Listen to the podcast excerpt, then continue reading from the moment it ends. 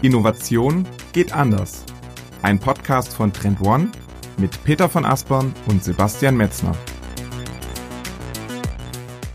Unser heutiges Thema lautet globale Innovationshotspots. Gemeinsam mit unserem Gast Mike Thom diskutieren wir im ersten Teil der Folge, an welchen Orten Innovation zukünftig entstehen wird. Wir fragen uns, welche Regionen sind auf dem Vormarsch und welche drohen den Anschluss zu verlieren. Im zweiten Teil berichtet Mark, wie er in seiner Rolle als Senior Investment Manager von Sony Startups global scoutet. Er spricht viel über die Bedeutung der Startups bei der Entstehung neuer Geschäftsmodelle und wie Unternehmen diese Vorteile nutzen können.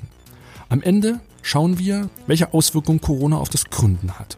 Wir gehen der Frage nach, ob der physische Ort durch die Remotisierung zukünftig immer unbedeutender wird und ob die neuen Hotspots fernab der teuren Metropolen San Francisco, Tel Aviv oder London entstehen werden. Also mitten rein in Folge 18. Herzlich willkommen zur Folge 18 des führenden Innovationspodcasts Innovation geht anders. Mit mir, Peter von Aspern aus Hamburg und wie immer aus Berlin zugeschaltet ist Sebastian Metzner, hallo und herzlich willkommen bei der Folge ja insgesamt schon 18, Peter. Wir sprechen heute über das Thema globale Innovations-Hotspots. Das haben wir uns ausgesucht. Vielleicht sollten wir am Anfang so ein Stück weit ausholen und nochmal erklären, warum wir darüber sprechen, Peter. Lass uns damit einfach mal starten. Ja, genau. Ähm, wir haben uns das Thema tatsächlich ähm, ja, nach einiger Diskussion ausgesucht, weil uns aufgefallen ist, dass natürlich die Corona- Pandemie stark dafür sorgt, dass wieder die, die Blickwinkel sehr also auf das nationale oder sogar regionale sich äh, verengen und quasi diese unmittelbaren Thematiken rund um Produktions- und Absatzmärkte, die vor unserer Haustür stehen, stark im Mittelpunkt stehen. Und ähm, da dahingehend kann man eben auch die Frage auf ähm, ob eben Innovationen zukünftig wieder stärker irgendwie in Deutschland zum Beispiel passieren, so aus unserer Perspektive her herausgesprochen, ne? Mhm. Ähm, oder ob eben globale Hotspots tatsächlich wieder auch durch die Remotisierung vielleicht sogar noch mehr an Bedeutung gewinnen, auch für Innovationen ähm, aus deutschen Unternehmen heraus. So. Mhm. Genau, das ist das Spannungsfeld, was wir heute so ein bisschen aufmachen wollen. Innovation Standort Deutschland versus mh, hm, der Rest der Welt. Wir haben uns dazu heute einen Gast eingeladen. Wir begrüßen recht herzlich Marc Thom. Marc ist Innovationsexperte und Venture Capital Senior Investment Manager. Marc, hi, herzlich willkommen bei uns im Podcast. Ja, hallo, hi, moin zusammen. Ja, das klingt immer so fies, ne? so ein langer Titel irgendwie, aber einiges ganz simpel. Ich mache Venture Capital und mache Investments in Startups, ganz klassisch. Ich glaube, kennt man so ein bisschen auch schon von der Höhle der Löwen. Bloß in richtiger Welt und mit richtigen Startups. Mit und, äh, ihr wisst schon, was ich meine. Und ähm, ja, genau, das mache ich. Ähm, bin 44 Jahre alt, komme aus dem wunderschönen Ruhrgebiet, äh, bin halber Holländer, halber Deutscher und habe irgendwie vor, bevor ich Venture Capital gemacht habe, Medizin und Psychologie studiert. Ich sehe so nicht aus, wenn man mich mal irgendwo trifft. Ich habe komische Haare, also als Arzt wird man mich wahrscheinlich nicht sofort identifizieren. Bin ich aber eher als Psychologe. So sehe ich, glaube ich, eher aus mit so einer wilden Mähne. Ähm, und äh, habe danach noch ein bisschen Finance studiert online, damit ich halt auch am Ende Venture Capital machen kann. Und das ist sozusagen mein Job gerade. Äh, Macht das irgendwie global und wir haben halt zwei Funds bei Sony. Der eine ist halt so, dass ich so ein Corporate Venture Capital Fund, der andere ist ein klassischer Financial VC Fund. Und mit beiden Funds machen wir Investments auf der Seed-Ebene, auf Series A, B, C, D hoch. Ähm, meistens fühlen wir uns ja ganz wohl zu Hause. Wir haben viele Focus Areas, einige davon verstehen wir richtig gut. Äh, bei so ein mhm. anderen irgendwie müssen wir noch ein bisschen lernen, aber äh, wir sind auf einem guten Weg. Ja, du musst auch ganz kurz mal deinen Werdegang noch ein bisschen mehr erklären, weil das ist ja total spannend, dass du quasi so verschiedene, ja, in verschiedenen Professionen irgendwie ähm, mal unterwegs warst und dann irgendwie äh, bei Venture Capital landest und dann auch noch bei Sony. Ähm, erzähl doch mal kurz, wie, wie bist du da so hingekommen? Das ist eine spannende, spannende Journey irgendwie. Ja, also ich, ich glaube, wie jeder andere habe ich irgendwie versucht, irgendwie damals ein Abitur zu schaffen und habe irgendwie relativ früh, wahrscheinlich etwas, vielleicht ein bisschen eher als meine, meine, meine Kollegen damals verstanden, wenn ich ein gutes Abi mache, dann ähm, kann ich mir aussuchen, was ich studiere. Und Medizin war mein Traum, ein bisschen inspiriert von Che Guevara damals, gedacht, das wäre vielleicht irgendwie auch so, ne? Medizin wäre gut, kann man ja auch irgendwie alles andere noch machen danach. Jetzt nicht unbedingt eine Revolution, aber ihr wisst schon, was ich meine. Ähm, habe dann Medizin studiert, habe leider während des Studiums schon festgestellt, das will ich nicht machen, bis ich 65 bin. Ähm, aber mhm. machen wollte ich es dann doch und habe das auch zu Ende gemacht, habe dann auch der Medizin eine Chance gegeben für ein paar Jahre, habe dann in der Zwischenzeit aber festgestellt, Psychologie ist irgendwie doch ein Stück weit interessanter für mich. Ähm, wollte nochmal studieren, habe dann das große Glück bekommen, äh, dass ich nochmal halt tatsächlich studieren durfte. Damals war es noch auf Diplom und alles noch nicht so mit Bachelor, Master wie heute, dann da ging das noch und habe dann nochmal angefangen, ähm, auf Diplom Psychologie zu studieren, neben dem Job. Das hat ganz gut geklappt und habe dann auch irgendwie dann abgeschlossen, war dann halt, ich glaube, Mitte 30, als ich dann mit der Psychologie auch durch war und zum Erschrecken meiner Großeltern, Eltern und allen anderen in meinem Umfeld habe ich dann gesagt, da soll es aber auch nicht selbstständig sein für immer und hatte mich dann so ein bisschen in die Ökonomie verknallt und habe gedacht, so, boah, das ist cool, so Spin-out, Startups gründen und so, fand ich immer klasse. Nur einstellen wollte mich keiner. Das, das war halt das Problem. Ich hatte dann halt zwei Abschlüsse in der Tasche, habe mich irgendwie überall beworben, wo es halt um tatsächlich Innovation oder Investments, um Venture Capital geht, aber mich wollte irgendwie ja. keiner einladen. Niemand wollte mich okay. sehen. Und dann gab es irgendwann den großen Moment, dass ich dann halt tatsächlich die Chance hatte, halt bei Sony anzufangen und habe mich dann halt dadurch entwickelt, sozusagen mit ein bisschen Hilfe von meinem, von meinem Boss, äh, Richtung Venture Capital nach vielen Jahren und bin da jetzt relativ glücklich seit drei Jahren. Ja, cool. Und sag mal, ähm, ja, absolut spannender, spannender Werdegang. Ähm, und wie, wie, bei Sony, wie ist das so? Also bist du dann quasi so ähm, bei, bei machst du das von Sony Deutschland aus, ähm, das Venture Capital Thema, oder ist das, ist das zentral in, aus Japan heraus? Nee, das ist ein zentrales globales Thema. Da, Deutschland mhm. hat tatsächlich jede Menge Market Units, die nur für den deutschen Markt da sind. Da habe ich nicht viel mit dem Hut. Ich habe äh, mein Büro auch in Berlin, äh, aber da mhm. kennt man mich irgendwie kaum. Das heißt, ich bin sowieso im Homeoffice unterwegs und fliege nur rum. Ähm, nee, das ist global aufgehängt über, über alle Kontinente. Wir investieren in äh, Nordamerika, ähm, in Europa, in Israel, in Indien, in Japan und in China. Ähm, das sind die Länder und in denen sind wir in sogenannten Focus Groups, Focus Area Groups äh, organisiert. Das heißt, ich bin Teil vom Health Tech Investment Team natürlich, habe ich nochmal irgendwie studiert, natürlich auch mit Mental Health und Co. Irgendwie auch nochmal vielleicht so den ein oder anderen, äh, die ein oder andere Sichtweise, die vielleicht nochmal helfen kann. Ähm, ich bin ja. auch bei uns zuständig für Gaming und alles, was Entertainment-Technologien sind. Ähm, darüber hinaus auch noch Agriculture Technologies und Mobility, also vier Themen, die relativ verschieden sind. Das mache ich und in den globalen Teams arbeiten wir über die Landesgrenzen und über die kontinentalen Platten hin hinweg zusammen ähm, und immer Kollegen aus Japan, aus irgendwie Indien und Amerika in einem Team und zusammen versuchen wir dann halt die richtigen Entscheidungen zu treffen für die richtigen Companies. Du, du hast gerade schon so ein bisschen angerissen, ne? Auf der Weltkarte bist du gerade schon mal so ein paar Länder abgegangen. Mit dem Blick so ein bisschen auf globale Innovationshotspots, Marc, wo, wo guckst du eigentlich hauptsächlich hin? Wo ist dein Fokus gerade drauf? Was ist für dich so der, der aktuell heißeste Innovationshotspot weltweit? Ja, das ist natürlich immer so die große Frage, wie misst man das? Ne? Wie misst man halt den Hotspot? Ähm, das hat mich, ich wurde da schon oft gefragt, wo ist denn wirklich, wo muss ich hin, wenn ich jetzt irgendwie echt so richtig so hottest, hottest Topic und, und hottest Town, wo muss ich hin? Also natürlich, wenn man halt jetzt irgendwie so ein bisschen rumgräbt, dann fällt einem schnell Peking ein, Tel Aviv, Toronto, Los Angeles, Paris, Berlin und Co. London vor allen Dingen auch in Europa.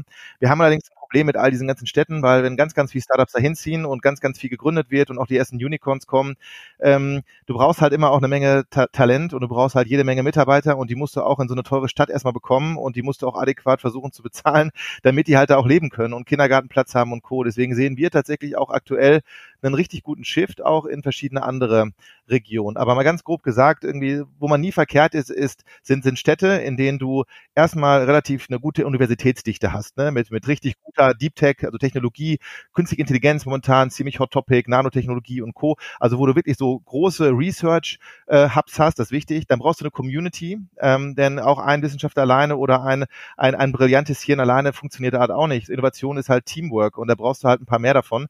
Das heißt, da wo du auch so ein paar Hubs hast, so ein bisschen auch die Möglichkeit, dich gemeinschaftlich auszu, auszutauschen. Und dann brauchst du natürlich halt ähm, on top noch darüber, da vielleicht da, wo das Venture Capital sitzt. Denn, denn Venture Capital hat eine ganz gute Nase dafür, wo die guten Technologien sitzen, die guten Innovationen, die, die Companies, die halt nochmal am Ende den Unterschied machen. Und äh, da, wo viel Venture Capital hingeht und viel Venture Capital ist, bist du natürlich auch mit einem innovativen Startup nicht unbedingt ganz schlecht aufgehoben. Und dementsprechend ist es so super schwer, das zu messen. Aber wenn du mich heute fragst, haben wir wahrscheinlich in jeglichen Ländern irgendwie tatsächlich echt richtig viel Potenzial, auch immer unterschiedlich so ein bisschen blockiert oder lokalisiert. Ne? Während du zum Beispiel in, in Tel Aviv sehr viel Computer Vision hast ne? und, und Cybersecurity, da sind die wirklich führend.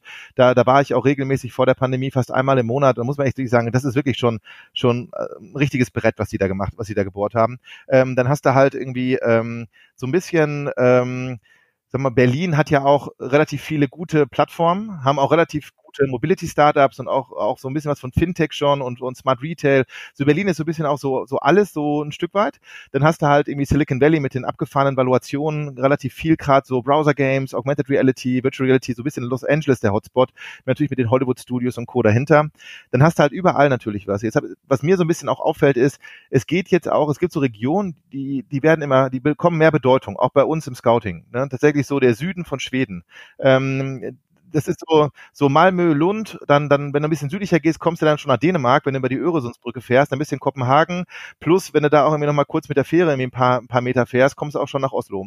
Ähm, und, und Finnland auf der anderen Seite. Da gibt's halt auch wirklich richtig coole also gerade was so 5G angeht oder oder was Software, auch Games angeht, ähm, da da sind wirklich richtig gute richtig gute Hubs entstanden, die wirklich gut funktionieren. Auch die Schweiz entwickelt sich echt gut in so Drohnen und und und auch Blockchain, Cryptocurrencies, da müssen sie auch mitmachen. Das ist natürlich ihr Geschäftsmodell schon seit vielen Jahren. Aber auch in Computer Vision und in Deep Tech. Also man sieht viele viele Hubs auftauchen mittlerweile, auch immer, aber immer auch so ein bisschen die universitäre Nähe. Kann man immer sagen, die sind immer da. Hast du gute Unis, hoffentlich auch manchmal mehr als eine in der Region, dann kannst du halt auch, glaube ich, wirklich ganz guter Innovations-Hotspot werden, wenn du dann es auch noch schaffst, im Venture Capital dahin zu locken, weil das brauchst du halt auch ein paar Euro.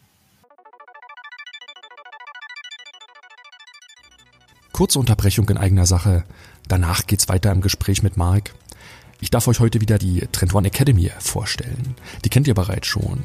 Im Februar steht dort das Thema wirksames Trendmanagement im Mittelpunkt und in unseren kompakten 45-minütigen Webinaren zeigt euch mein Kollege Thorsten Reder, wie ihr ein erfolgreiches Trendmanagement in eurem Unternehmen aufbauen könnt. Mit dem Wissen seid ihr in der Lage, vom Scouting bis hin zu den strategischen Ableitungen einen Prozess zu etablieren, der Innovationen systematisch entstehen lässt. Mehr als 500 Teilnehmer haben an den unterschiedlichen Academy-Formaten bereits teilgenommen. Ich selbst war ebenfalls schon mit dabei und kann euch die Academy wirklich empfehlen. Am 12. Februar findet das nächste Webinar statt. Natürlich ist das Ganze für euch kostenlos und ich schlage vor, ihr sichert euch jetzt euren Platz auf trendone.com slash academy. Diesen Link findet ihr natürlich auch unten in den Shownotes. Und nun wieder rein in den Podcast mit Marc.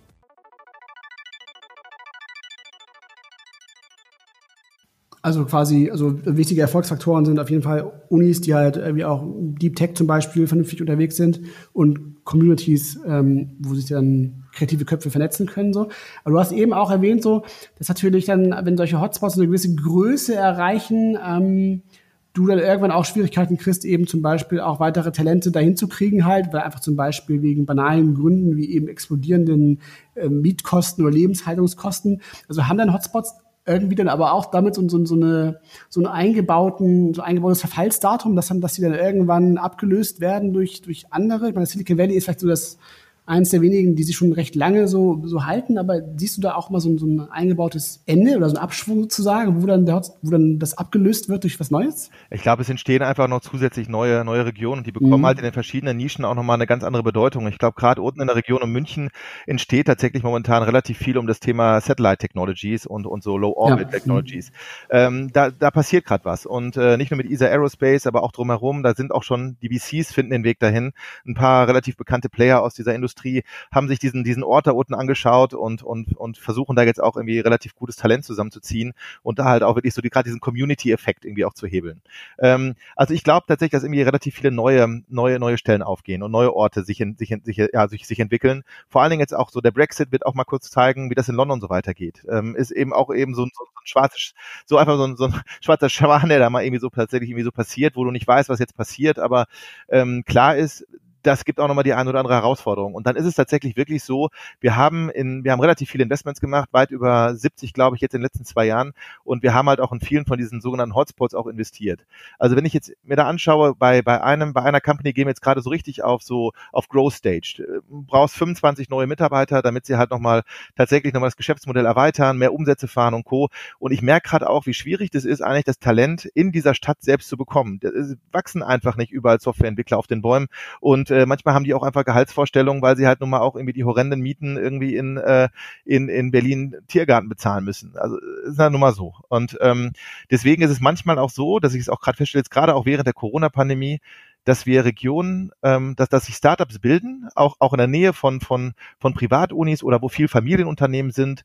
Ähm, wenn man sich jetzt gerade mal so ein bisschen in, in den Raum Hildesheim, Oldenburg, Minden, Bielefeld reinschaut und mal so ein bisschen schaut, wie viel Maschinen ähm, Maschinenbau-Engineering ist da eigentlich oder wie viel, wie viel Industrial IoT kannst du da finden? Und wenn du das dann wirklich dir mal äh, auf so einer Hitliste anschaust und sortierst mal wirklich nach Größe und nach, nach Bedeutung, wie viel, wie viel mittelständische Unternehmen, wie viel Familienunternehmen, auch mit Oetker und Co. daneben noch da unten irgendwie platziert sind, ähm, dann kann man ja auch den Eindruck bekommen, das ist so eine Region, die hat auf jeden Fall auch das Potenzial, sich nochmal deutlich zu entwickeln. Ähm, genau wie zum Beispiel aber auch noch Regionen hat, eben gerade unten in Bayern. Auch gute, gute Ausbildungsstätten da. Und äh, also ich sehe für, für, für Teile Europas hier ganz gut. Auch die Labor Costs zum Beispiel in, in Tschechien und in Polen sind deutlich niedriger. Die haben gutes Talent da drüben. Viele Gaming-Startups, habe ich jetzt gesehen, haben ihren Hauptwohnsitz oder ihren Hauptsitz irgendwie tatsächlich schon nach Prag oder nach Warschau oder nach Krakau gelegt, einfach um die Labor Costs runterzukriegen, aber eine gute Qualität anbieten zu können, um dann halt in Ruhe eine Skalierung zu fahren, um dann später halt, wenn sie wirklich groß genug sind und äh, sagen wir mal so, so Break-Even ist erreicht, dann vielleicht den Schritt zu wagen Richtung, Richtung USA oder, oder, oder, oder, wir mal, Mitteleuropa. Und wenn du so ein bisschen guckst, du hast jetzt viel über, über Nordamerika, Europa so ein bisschen erzählt, wenn dein Blick in Richtung Asien geht oder auch Indien, hast du vorhin schon erwähnt, was, was siehst du denn da so für thematische Schwerpunkte oder vielleicht so branchenspezifische Sachen? Vielleicht kannst du da noch ein bisschen drüber erzählen, was gerade im, im, im asiatischen Raum so abgeht, vielleicht auch Südostasien. Ja, also du hast halt ähm, in Singapur, ich glaube, wenn du irgendwie eintippst Blockchain-Startups, dann findest du in Singapur wahrscheinlich auch einen großen Teil davon. Äh, Singapur ist tatsächlich so, wenn du so eine Blockchain, Cryptocurrencies und Co., also wenn du wirklich mal gucken willst, wer ist da wirklich so irgendwie äh, wirklich weit vorne mit dabei, dann, dann findest du mit Sicherheit in Singapur was. Die Japaner sind ja ähnlich wie die, wie die Deutschen, so ein bisschen ziemlich stark R&D gesteuert. Viele, viel, viele Prozente des, des, des Profits gehen halt in neue R&D-Projekte. Da ist gerade Robotics ein Riesenthema, plus halt aber auch Health Tech, äh, Mental Health Tech ist ein Riesenthema. Die Chinesen gehen deutlich nach vorne mit äh, künstlicher Intelligenz. Da haben wir wirklich schon Sachen gesehen. Das ist, die sind wirklich gut. Ne? Das muss man wirklich sagen. Das sind, ähm, das sind wirklich tolle Startups, die sich da entwickeln und äh, die auch relativ schnell wachsen können. Tencent, ich meine, mittlerweile auch über die Grenzen von China bekannt. Wahrscheinlich der größte Gaming-Investor heute, den man so finden kann. Die einfach wirklich sehr mutig voranschreiten, viel investieren. Und man merkt auch einfach so, da, da ist auch viel Verständnis da. Es ist nicht nur blindes Investieren, sondern da, die machen das auch schon mit Plan. Mhm. Aber es hängt auch hier wieder davon ab, wo man, wo man halt reinschaut angeschaut. Ich habe Clean Room Technologies gesehen, davon verstehe ich jetzt nicht so richtig viel, aber auch das ist in Asien etwas, was irgendwie deutlich stärker wird. Ähm, ja, und dann diese ganzen Vertical Farms. Ne? Asien hat ja ein riesiges Bevölkerungsthema, auch gerade mit dem demografischen Wandel. Ähm, da ist natürlich Gesundheit wichtig und, und am Ende halt auch Ernährung, Transport und Mobility. Und gerade die Japaner mit dem wirklich deutlich höheren Durchschnittsalter als viele andere Länder müssen sich natürlich schon irgendwie vielleicht irgendwie zehn Jahre eher Gedanken machen, wie sie das Thema mit Smart City lösen wollen, mit Transport, Logistik, mit Ernährung, mit Gesundheit und Co. Und äh, deswegen findet man da auch relativ viel ähm, in diesen Bereichen. Gerade Robotik im Elderly Care Bereich. Das, äh, das muss ich sagen, da sind die wirklich auch richtig weit vorne. Und siehst du so Unterschiede jetzt, wenn wir so ein bisschen noch vielleicht nochmal in, in deinen Job reingehen, siehst du so Unterschiede, das, was gerade, was vielleicht die Chinesen gegenüber den Amerikanern oder über, gegenüber den, den Europäer besser machen? Gibt es irgendwelche Dinge, wo du siehst, so, die laufen da drüben so per Excellence besser als hier bei uns? Ja, es gibt halt eine Sache, die ich glaube, das habe ich vor, vor zwei Wochen mal in, in einem Interview auch gesagt, ist, ähm, die Amerikaner, das ist jetzt ohne, ohne es werten zu wollen, aber amerikanische Startups sind meistens auch tatsächlich schon sehr selbstbewusst, ähm, haben oft wirklich ähm, ein ziemlich gutes äh, eine gute Außendarstellung schon und, und haben eine gute Geschichte, eine gute Story, wohin sie wollen, haben auch wunderbare PowerPoints und Co.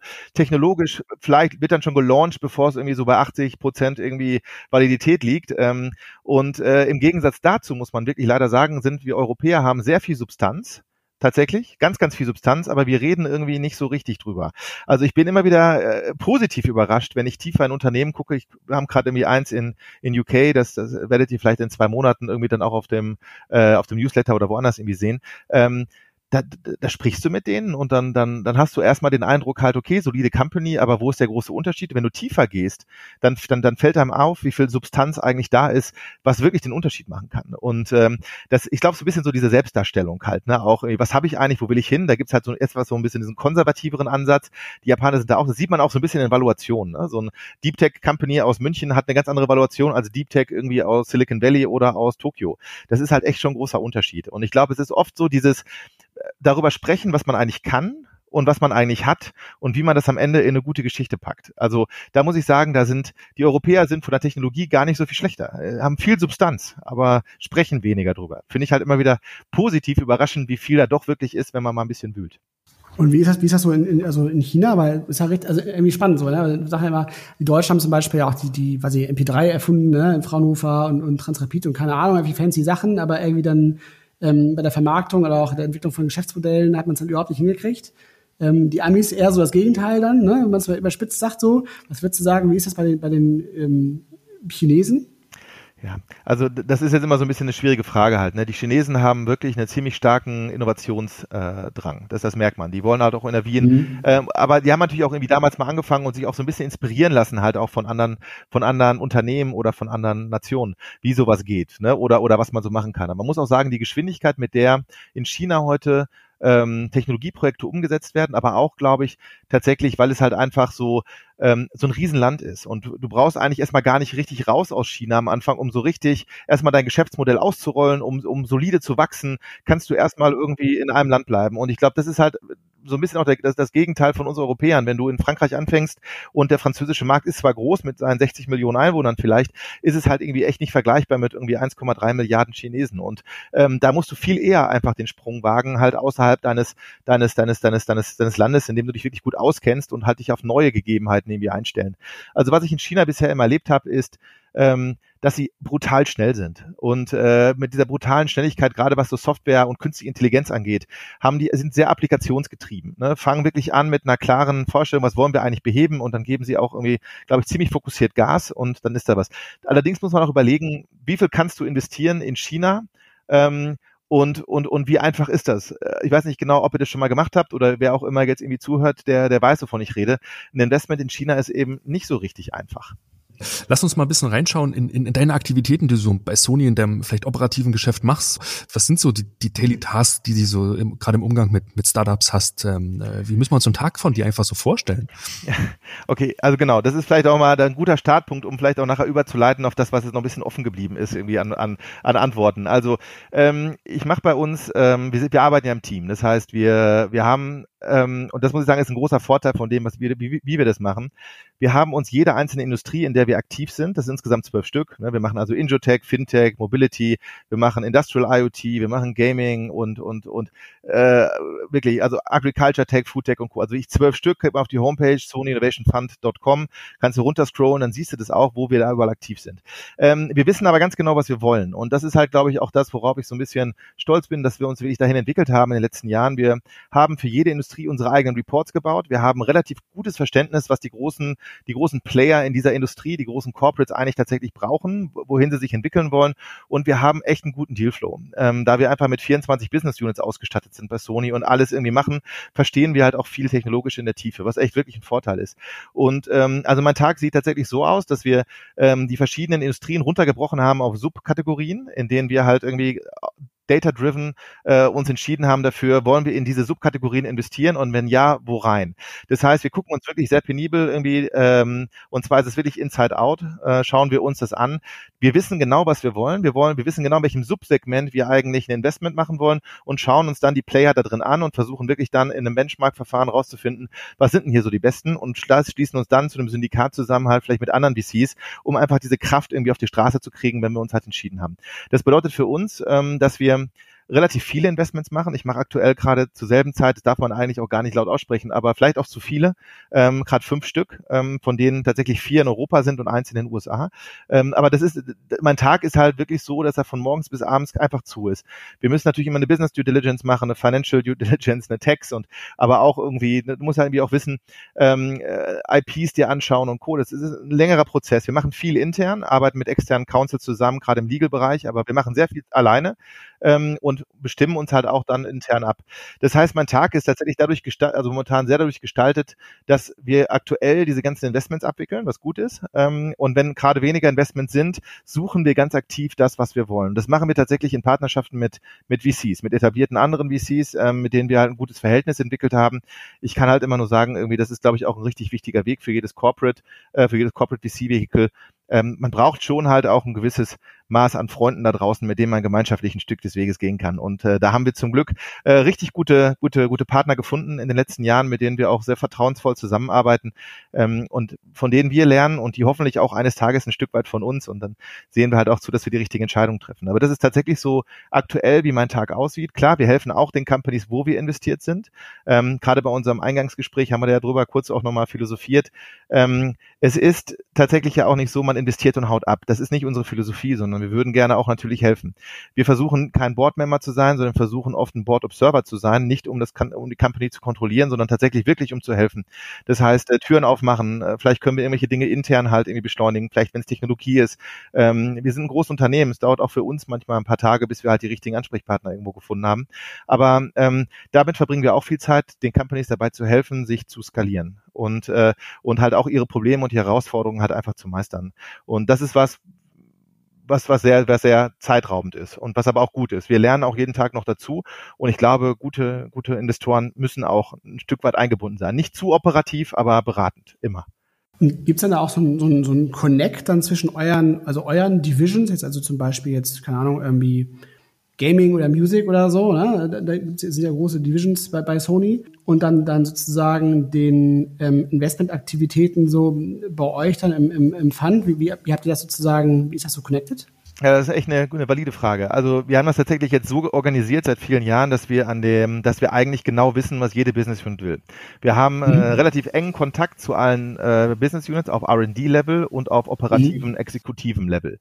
Wir wissen also eigentlich immer relativ genau im Midrange-Plan, da wollen die die nächsten drei Jahre hin. Das ist das, was sie eigentlich ganz gut selber können. Das ist das, was sie noch brauchen, um halt irgendwie genau dahin zu kommen, wo sie hinwollen. Und wir wissen auch ganz genau, was gerade halt für die wirklich wichtige Themen sind.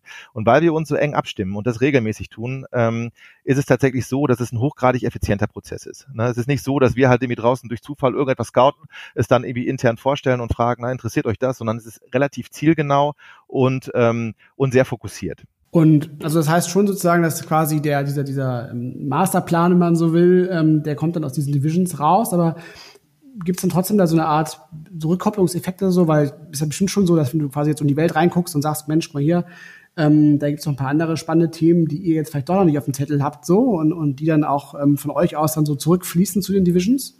Ganz genau. Das ist tatsächlich der wichtigere Teil. Angefangen haben wir vor vielen Jahren, indem wir tatsächlich sehr einbahnstraßenmäßig gemacht haben. Wir helfen euch dabei, das zu akquirieren oder das halt in, das zu investieren zu finden, was ihr wollt. Und in den letzten drei Jahren hat sich das ehrlich gesagt dahin entwickelt, dass es auch tatsächlich mehr andersrum ist. Wir haben einen ganz guten Überblick, was draußen passiert und wohin eigentlich sich Technologien, Innovationen und, und Unternehmen entwickeln und bringen relativ früh halt auch äh, die Möglichkeit mit rein und sagen, pass auf, dahin geht die Welt gerade. Ähm, ich weiß nicht genau, ob das für euch eine Rolle spielt, aber wenn, dann hätten wir hier die richtigen Partner, äh, mit denen wir euch auch verknüpfen können. Denn nicht immer macht ein Investment Sinn. Was wir auch tatsächlich relativ häufig tun, sind Joint Development Agreements. Das heißt, wir gehen raus und, und äh, wenn wir ein Unternehmen finden, was wir echt spannend finden, dann ver verbinden wir die halt auch mit unseren eigenen Business Units.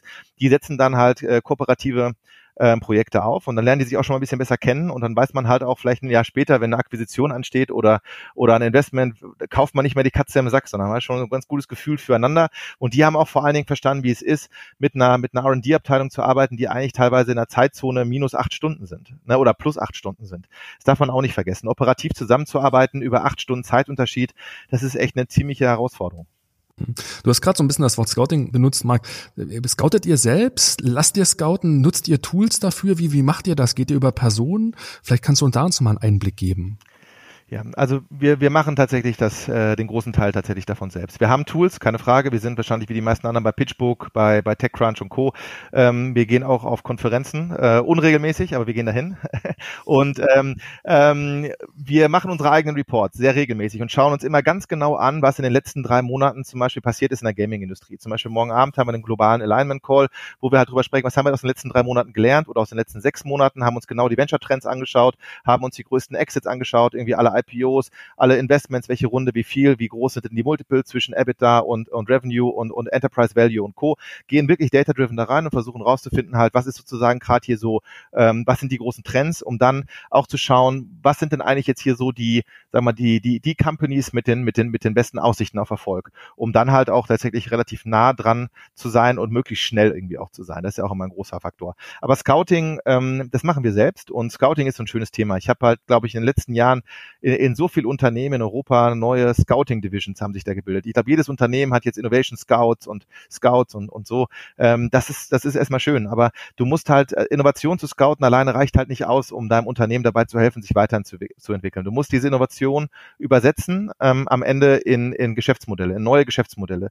Und wenn ich jetzt halt mein Team rausschicke und es ist incentiviert, irgendwie neue Technologien kennenzulernen und sie halt irgendwie als Information zurück ins Unternehmen zu tragen, dann haben wir hier irgendwie die große Herausforderung, dass es wahrscheinlich nicht dafür ausreicht, dass du am Ende neue Geschäftsmodelle bauen kannst, weil diese Übersetzung, was bedeutet dieser Trend oder diese Innovation für eigentlich mein Geschäftsmodell heute und in fünf oder in zehn Jahren, ähm, das, diese Arbeit muss ja auch gemacht werden. Deswegen glaube ich, dass halt Innovationsteams dann gut arbeiten, wenn sie halt mit dem Corporate Development in, in enger Abstimmung stehen ne? und wenn sie einen klaren Business Owner auch oben haben, der klar definiert hat, was möchte er eigentlich haben, äh, der, der halt die KPIs scharf formuliert und sagt, ähm, die Innovationen müssen halt tatsächlich auch so gescoutet werden, dass sie einen Wert bringen. Der Wert kann monetär sein, neues Geschäftsmodell oder ein Wert für existierende Produkte, aber es muss auch darum gehen, einen Wert zu schaffen halt und nicht einfach nur mhm. wild irgendwie auf einer IFA rumzurennen, 80 Fotos zu machen und dann halt ein paar Flyer ein zusammen zu sagen, hier, guck mal hier, es gibt Flugtaxis und dann machen alle Investments in, in Volocopter und Co. Also am Ende ist es so, was genau bedeutet denn eigentlich so ein Trend? Und ich meine, ein Beispiel dafür ist,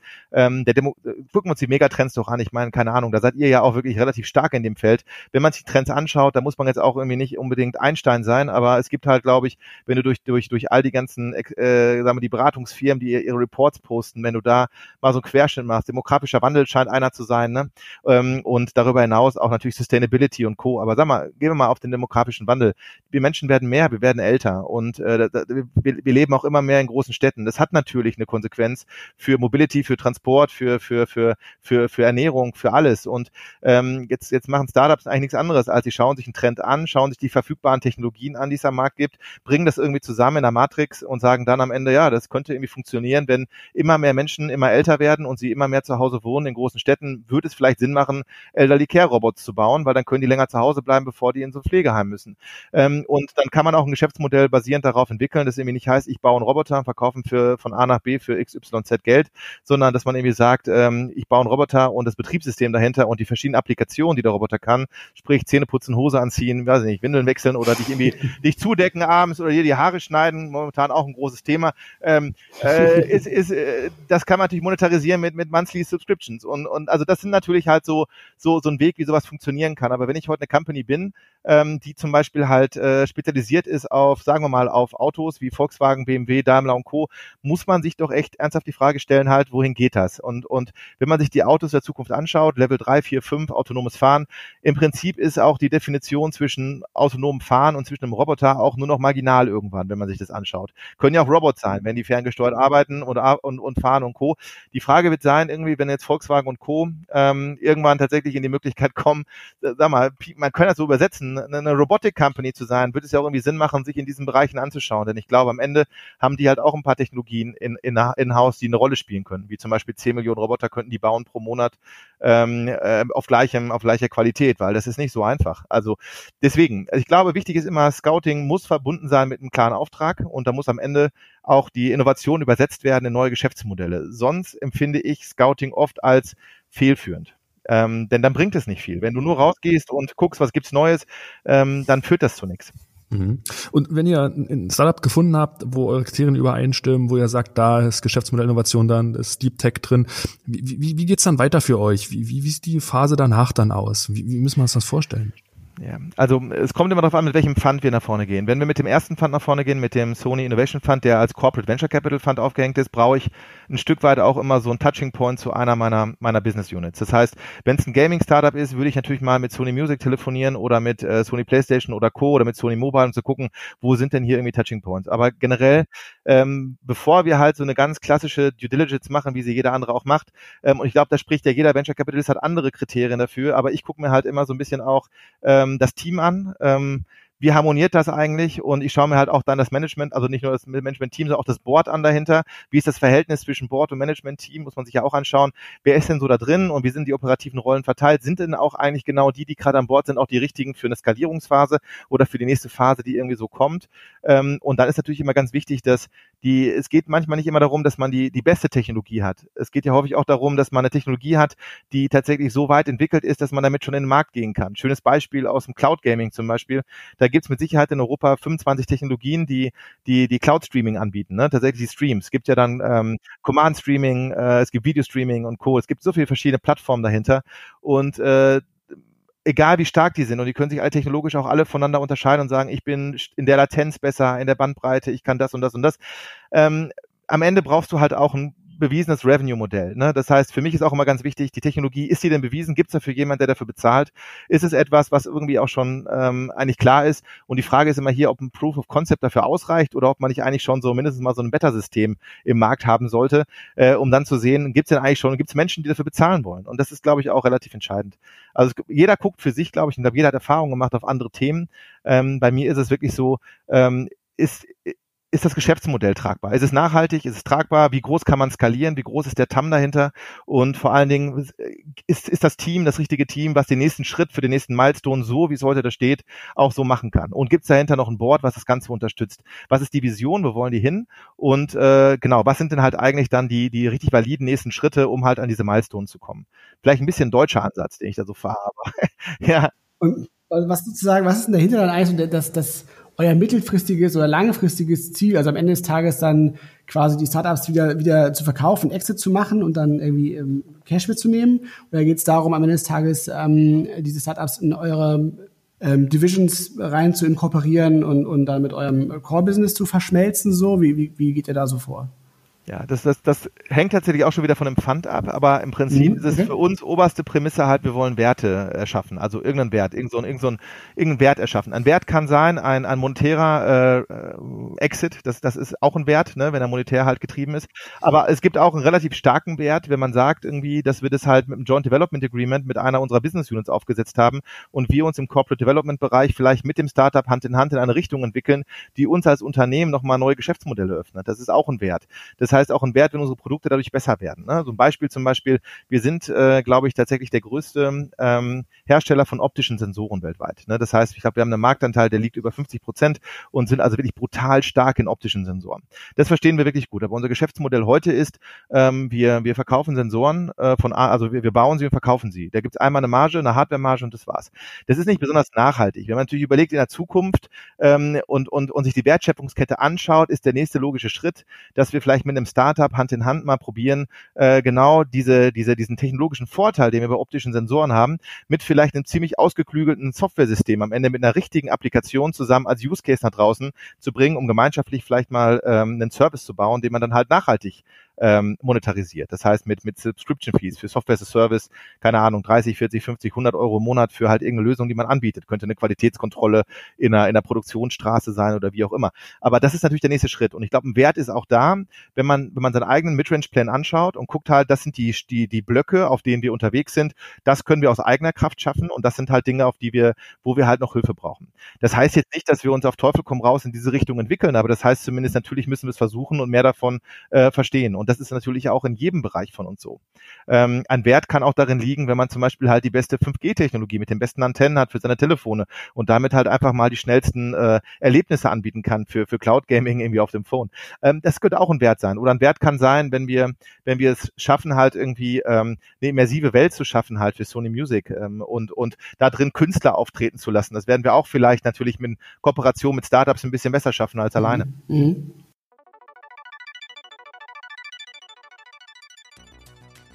Es ist Zeit, euch wieder den Trend Manager und den Trend Explorer vorzustellen. Auf trendone.com slash digitale-tools findet ihr unsere beiden Softwarelösungen. Sie helfen Innovationsmanagern bei der Digitalisierung ihrer Innovationsprozesse. Und besonders der Trendmanager ist das strategische Werkzeug für eure Innovationsarbeit. Ihr könnt damit vollkommen interaktive und digitale Trendradare erstellen, denn sämtliche Inhalte sind bereits in dem Tool enthalten.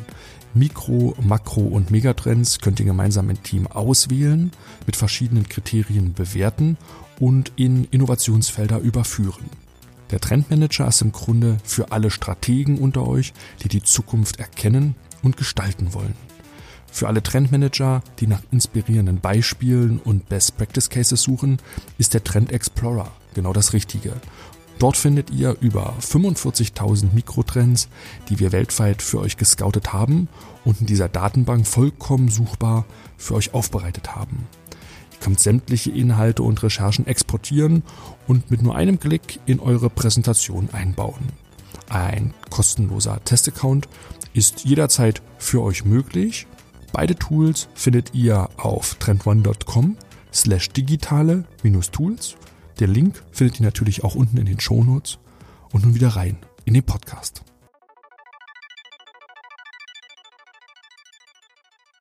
Und wie siehst du das, weil du jetzt auch gerade ähm, Cloud Gaming zweimal so als Beispiel erwähnt hattest?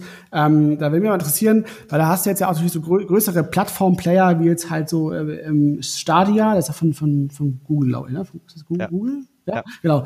Ähm, die ja quasi ja schon irgendwie so eine gewisse, gewisse Marktmacht halt haben, riesen Installed Base so. und, und, und die rollen da jetzt in diesen Markt so rein. Ähm, wie, wie siehst du das so bei, bei so Startups, die quasi ja in, in so Domänen unterwegs sind, wo du auf jeden Fall da mit solchen ähm, größeren äh, Plattformen in, in Berührung kommst? So, wie hast du da so, so Erfahrungen? Wie schätzt du das so ein? Wie, weil es ja auch so als Innovationshemmnis ja so ein Stück weit auch ähm, wirken kann, oder?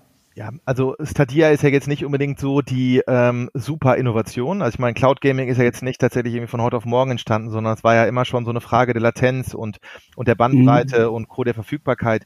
Ich glaube, Stadia hat heute eine ganz andere Herausforderung, als man glaubte. Ich meine, vor vielen Jahren haben uns alle erzählt, wenn Cloud Gaming kommt, ist halt irgendwie das ganze Gaming-Geschäftsmodell anders und die Wahrheit ist einfach dahinter, wir werden mehr PlayStation 5 verkaufen, als wir jemals verkauft haben, glaube ich. Das ist ziemlich jetzt schon sicher. Und ich glaube, genauso geht es auch der Xbox und auch der Nintendo Switch und Co. irgendwie. Und ich glaube, der Gaming-Markt hat abgehoben wie noch nie zuvor. Und ähm, das heißt, äh, Stadia wird auch merken, dass es nicht so simpel ist, mit so einem Service von, keine Ahnung, 10, 15, 20 Euro im Monat eben genau diese Dienstleistung so anzubieten. Denn am Ende ist ein Gaming-Erlebnis doch ein bisschen mehr als irgendwie tatsächlich nur das. Ähm, jetzt muss man sich aber auch anschauen, dass ähm, dass da viele Companies natürlich als, als großes Ziel ausgegeben hatten, gerade die Technologieanbieter, wenn sie einen Amazon dahinter kriegen, einen Walmart oder, oder am Ende tatsächlich sogar eine, eine, eine Apple oder eine Google oder wie auch immer, dass dann halt der große Breakthrough kommt halt. Ne? Und dann haben sich viele irgendwie in, in Benchmarking über Latenzen und Bandbreiten und so echt ein bisschen verzettelt. Und ähm, denn am Ende ist es so, die, die Latenzprobleme, die, die alle hervorgerufen haben, gesagt haben, wenn Stadia startet, das wird niemals problemlos laufen, die Latenz ist irgendwie viel zu schlecht und Co. Das ist ja eigentlich alles so erstmal gar nicht eingetreten, sondern ganz andere Probleme sind eingetreten und zwar, dass viele Games, Game Developer gesagt haben, ich mache da nicht mit. so und äh, wenn du halt keinen guten Katalog hast, dann wird es auch schwierig am Ende mit Subscription Fees, ne? Und das, das merkt man auch einfach da. Und dann sieht man jetzt auch gerade im letzten Jahr noch mal so Ansätze, die wirklich ziemlich spannend sind. Das darf man auch nicht vergessen. Ähm, also eine Bewegung, die gerade passiert. Also es fing ja irgendwie auch an so ein bisschen, dass dass der Streit auch aufkam mit den mit den mit den mit den ganzen mit den mit den Stores, ne, mit iOS und mit Apple, also mit Apple Store und mit dem Google Store, ja. mit dem Play Store, ja. dass halt irgendwie diese 30 Prozent ja immer da abgedrückt werden müssen, wenn du da was machst. Und dass das irgendwie nicht alle gut finden, haben wir letztes Jahr auch an prominenten Beispielen wie Epic und Co. gesehen. Ähm, und mittendrin, ziemlich unbemerkt, wahrscheinlich von vielen, aber in der Gaming-Industrie tatsächlich doch schon bemerkt, ähm, gibt es tatsächlich so ein paar Gründungen oder ein paar, paar, paar Finanzierungsrunden aus dem letzten Jahr, wo man sagen muss, das ist schon echt abgefahren. Äh, zum Beispiel Justin Waldrum, der, der Co-Founder von Zynga, der hat ein neues Unternehmen gegründet, das heißt Playco. Äh, Playco ist äh, in Tokio, glaube ich, äh, geheadquartert, glaube ich. Ja, genau. Äh, ja, ist Tokio. Ähm, und äh, tatsächlich, da lag noch nicht wirklich viel vor außer vielleicht eine PowerPoint plus ein paar Leute und ein bisschen Tech. Und der hat 100 Millionen Dollar eingesammelt auf eine Milliarde Bewertung. Also das heißt, äh, der ist ein Unicorn, bevor er startet. Was macht der? Der macht Browser Games. Der sagt, ähm, er glaubt nicht mehr an diese ganzen Mobile Games, wie wir sie heute kennen, in den, in den App Stores und Google Stores und Co. Er sagt irgendwie, Browser Games werden, werden das große Ding, indem er einfach sagt, halt einfach jeden Browser, den du irgendwo, ähm, den du irgendwo aufmachen kannst, ob du halt irgendwie Fernseher nimmst oder ob du Telefon nimmst, Tablet oder Laptop oder wie auch immer, könnte eigentlich mit Cloud Gaming auch am Ende ein Browser Game haben, was ein bisschen schwerer ist als die heutigen HTML5, äh, HTML5 Spiele, sondern das ist halt etwas, und da sieht man halt auch, wie viel Bewegung da drin ist und ähm, da muss man auch sagen, ähm, da gibt es viele Ansätze und am Ende zeigt sich höchstwahrscheinlich auch erst in gewisser Zeit, was da die richtigen Ansätze sind und wer da halt gewinnt. Auf der anderen Seite sieht man auch immer mehr Menschen durch Covid-19 fangen an, in die Gaming-Industrie einzusteigen, immer mehr Leute spielen und die Menschen fangen jetzt an, mittlerweile Spiele nicht mehr, nicht mehr nur noch dafür zu benutzen, um zu spielen, sondern soziale Interaktion zu haben. So, das heißt, wenn du dir anschaust, wie viel soziale Interaktion ist denn eigentlich heute in so einem Spiel drin und wie viel pur ist eigentlich Spiel, dann merkst du halt auch eigentlich, dass da ein, ein Shift irgendwie gerade äh, losgeht, der, der am Ende wichtig wird, ne? Weil es natürlich, wenn du siehst, dass du so viel Audience oder so viel Zuschauer, sorry für dieses ganze Englisch immer dazwischen, aber ich muss den ganzen Tag immer Englisch reden, dann krieg ich das nicht hin. Ich, das klingt bestimmt voll peinlich und ich schäme mich nachher, wenn ich mir das anhöre. Aber die Zuschauer, sage ich jetzt, die Zuschauer, die musst du ja, wenn die alle davor kleben vor dem Bildschirm, die musst du ja auch irgendwie monetarisieren. Du musst Interaktion mit ihnen treiben, du musst sie, du musst, du musst halt so eine Art äh, Stickiness, oder jetzt kommt schon wieder so ein blödes Wort, du musst, du musst sie halt irgendwie so ein bisschen ähm, ähm, immer wieder motivieren, dass sie halt immer wieder dranbleiben, neu einschalten und Co und du musst natürlich auch Geld damit verdienen. Und ähm, da gibt's viele schlaue Lösungen, auch die toxischen User rauszufinden. Ne? Umso mehr online abgebildet wird, umso mehr toxische User hast du im Spiel oder wo auch immer. Auch da wird's Technologien brauchen. Das heißt, es ist nicht nur immer das nächste Roblox oder das nächste irgendwie ähm, Fortnite. Es ist manchmal auch da gibt's Billion-Dollar-Ideen dahinter, die halt irgendwie ganz andere Ansätze fahren. Das heißt, so, so simpel ist es eben noch nicht.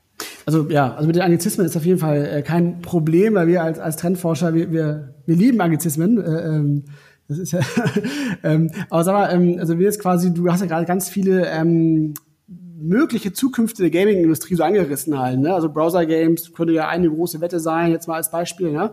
Ähm, ist ja für Sony alles ja mega relevant, weil ja für euch Gaming ein riesen ähm, Part ist vom, vom Revenue. Ähm, wie geht denn ihr da mit, solchen Infos jetzt um? Also wenn du jetzt weißt, ah, ist klar, da ist irgendwie so dieses Browser-Gaming, kommt da jetzt irgendwie wieder hoch und, und da fließt viel Geld rein. Was heißt denn das dann für Sony?